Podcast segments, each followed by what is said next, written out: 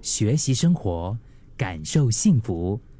克敏的十一点这一刻，说起梵高，哪怕就算是我们不懂艺术吧，也大概应该是听过他的大名，对吗？嗯，其实，在世俗的眼里，好像看他这一辈子也过得不是非常的好，所谓的名利皆空。呃，生前是很贫困呐，然后那个时候也不是很多人欣赏他的画作。然后在爱情这方面，好像恋情也是饱尝苦果哈。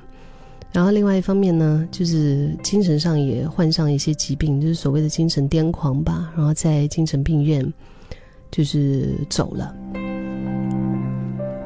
可能很多人就会觉得说，诶，经历了那么多苦难的他，内心世界到底是怎么样的呢？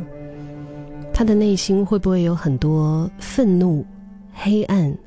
或者是疯狂的那一面，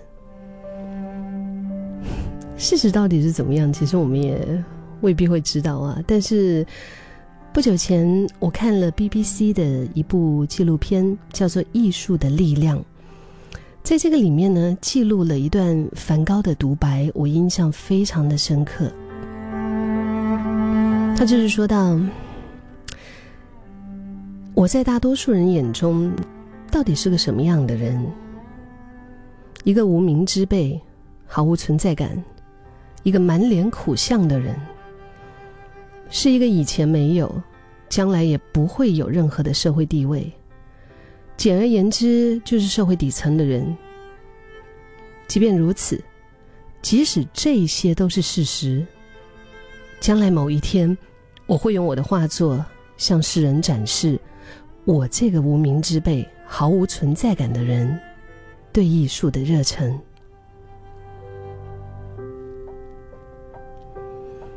我想，如果你看过他的画作，也一定一定能够从就是他的画里面看到他的热忱吧，看到他对艺术的热爱，像是他的向日葵，对吗？那那么盛放的向日葵，还有《Starry Starry Night》那个星月夜，整个。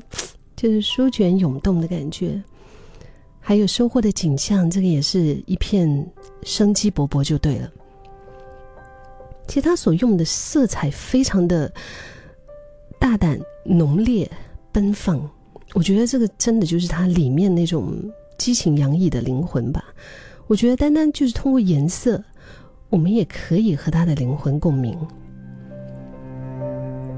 如果啊，如果。